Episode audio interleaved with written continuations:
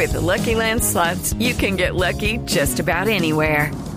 This is your captain speaking. Uh, we've got clear runway and the weather's fine, but we're just going to circle up here a while and uh, get lucky. No, no, nothing like that. It's just these cash prizes add up quick. So I suggest you sit back, keep your tray table upright, and start getting lucky. Play for free at LuckyLandSlots.com. Are you feeling lucky? No purchase necessary. Void where prohibited by law. 18 plus terms and conditions apply. See website for details. Voces y sonidos de Colombia y el mundo en Blue Radio y bluradio.com. Porque la verdad es de todos. Esta es exactamente la mujer a la que, la que se llevó mi hija. Esta es, esta es exactamente igualita. Ella es. No le vaya a hacer daño a mi hija. Por favor, Liliana, entrégueme a mi niña.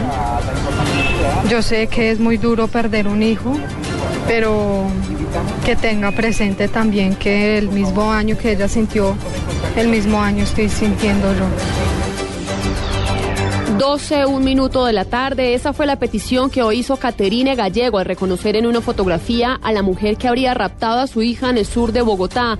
Esta mujer, identificada por las autoridades como Liliana Marcela Castillo, de 23 años, habría perdido un bebé hace poco y sería este el hecho que la habría motivado, motivado a cometer el delito. Tropas del ejército encontraron tres cuerpos sin vida al interior de una camioneta en el departamento del Meta. Detalles con Eduard García. Buenos días. En operaciones realizadas por el ejército en el municipio de Mapiripán, en el Meta, fueron encontrados tres cuerpos sin vida al interior de una camioneta. Según el ejército, estas personas, que aún no han sido identificadas, pertenecían a las disidencias del ERPAC del bloque Bichada.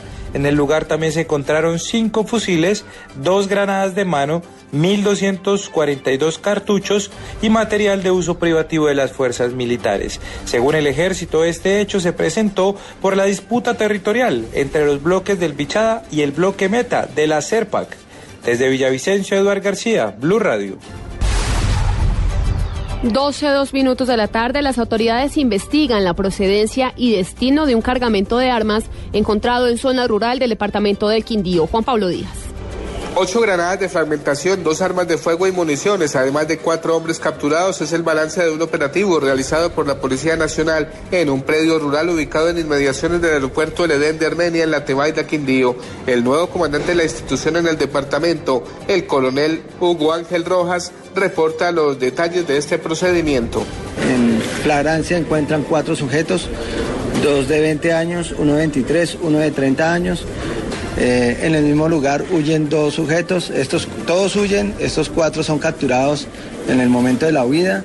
Según el oficial, las granadas iban a ser utilizadas contra viviendas en donde se comercializan estupefacientes como un método de extorsión a sus propios dueños por negocios ilegales del microtráfico de drogas. Juan Pablo Díaz, Blue Radio.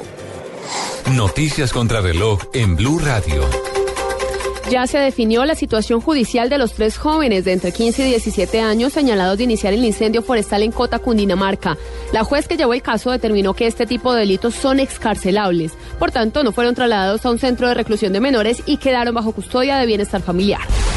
En Portugal, la policía incautó más de 170 kilos de cocaína camuflados en cajas de bananos procedentes de Colombia y distribuidos en varias superficies comerciales. El martes iniciará el proceso para la contratación del proyecto de mantenimiento y encauzamiento de Río Magdalena, anunciado por el Gobierno Nacional con una inversión cercana a los 600 millones de dólares. 12, 4 minutos de la tarde.